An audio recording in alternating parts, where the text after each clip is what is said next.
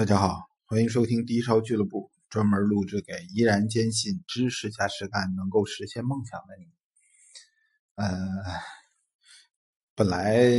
今天想犯会儿懒，不录，不再录这个珠宝鉴定类的这个节目了。结果就在我刚才录那个长篇大论的时候，结果有一位咱们热心的听友从微信上问我一点关于琥珀的问题，在这儿呢跟大家伙澄清一下，呃，这还是挺有典型意义的啊。这位听友可能是沾染了这个 他们天津的这个习气。天津人啊，挺有特色。我们离天津比较近啊，也打小没往没少往天津跑着玩去。到现在，很多朋友都在天津发展啊。呃，天津人好玩这些东西，但是呢，过去来讲，确确实实天津的这个。经济条件、经济发展水平吧，确实是不如北京。而这两年有点后来居上的意思。天津的经济发展非常非常的这个迅猛，所以造成了天津现在天津人吧玩这些东西非常的火爆，非常热闹。特点是什么都玩，而且倍儿钻。这个实际上是好事啊。这位热心听友呢是个女听友，问我关于花破的问题。花破呀。顾名思义，这个花琥珀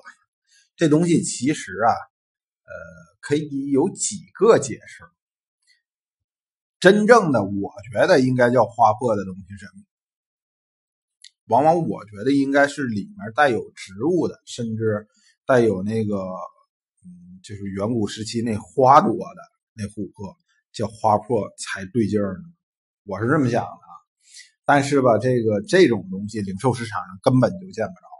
你要说有比较完整的整个花朵的这琥珀，我在上游也只见着过一颗，很漂亮，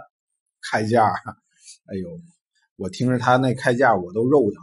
不大个儿不大点儿一个，这个里面大概其就是个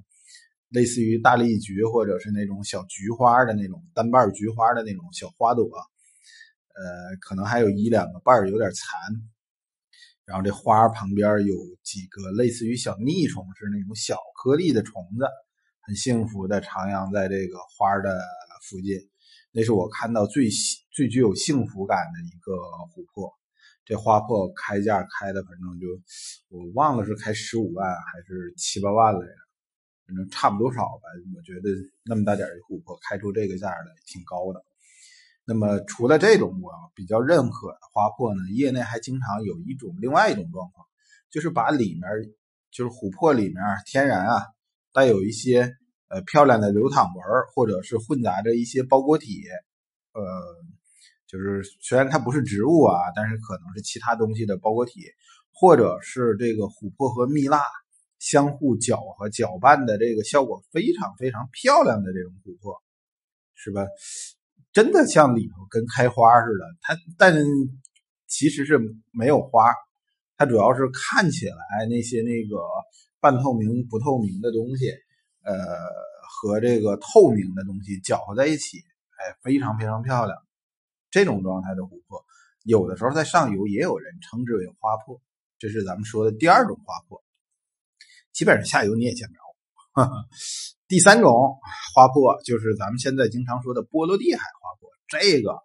海了去了。你上那个某宝啊，各种这个网站呐，呃，各种微商啊，每天发的那花珀都是这种东西。它那花珀也有意思，你看着，呃，每一个这个琥珀里面有好多好多，呃，类似于鱼鳞的那种闪光的亮片呃，我们。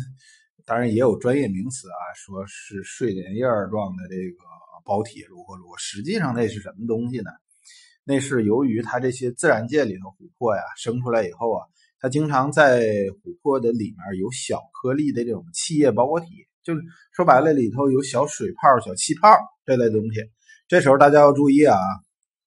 琥珀也像这个水晶和玛瑙一样，它偶尔见到有水胆，有特别漂亮的水胆。那琥珀可以达到里面有一小咕嘟水，那水啊里面还有气儿，然后你随着你动能看得见啊，跟小粒儿的那个花生米或者绿豆那么大个儿，是吧？黄豆、绿豆那么大个儿，在有些琥珀里头，咱们这是可见的气液包裹体，你一动，这琥珀里的那东西跟着动，这种情况也有。但是更多情况是咱们肉眼察觉不到的，这琥珀里面有非常微小、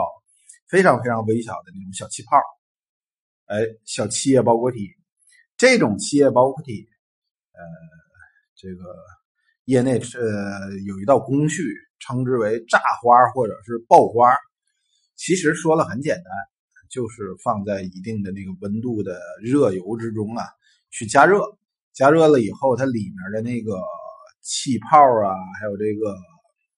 琥珀里面的气泡啊，气液包裹体就爆炸了，一炸，啪，炸出来一片圆形的小裂纹。这个在咱们在视觉上外面去看，就会觉得，哎，这怎么像在阳光底下的这个像一片鱼鳞呢？在这琥珀里面一丛一丛、一片一片的出现这种状况啊，业内也美其名曰叫太阳花。但这东西实际上琥珀的一缺陷，而且是人工加工出来的这种缺陷。咱们见到的绝大多数是人工加工的，当然也有真是自然炸、自然裂的。你像我说那种琥珀。里面有气液包裹体，有水胆的这种，有的那人就是在太阳地儿放着放着，这水胆就裂了，水就走了，这种情况都有，是吧？这是自然裂，这种自然裂现在市场上相对来说较少啊，更多的我们看到的几乎可以说百分之百，绝大多数这个看的炸的这种所谓的太阳花，实际上就是人工爆花处理、炸花处理。处理出来的，加热处理出来的，这花珀实际上客观上来讲啊，有一定装饰效果，有一定装饰的作用，但是可以说是以牺牲它的呃耐久性为前提做的，所以我个人不太推荐大家伙大量的选购这类的这个所谓的带引号的划破。好了，谢谢大家收听，嗯，待会儿。有空的话，我再跟大家伙儿讲点别的。呃，如果你觉得我讲的有点道理，欢迎你分享给你的朋友。再见。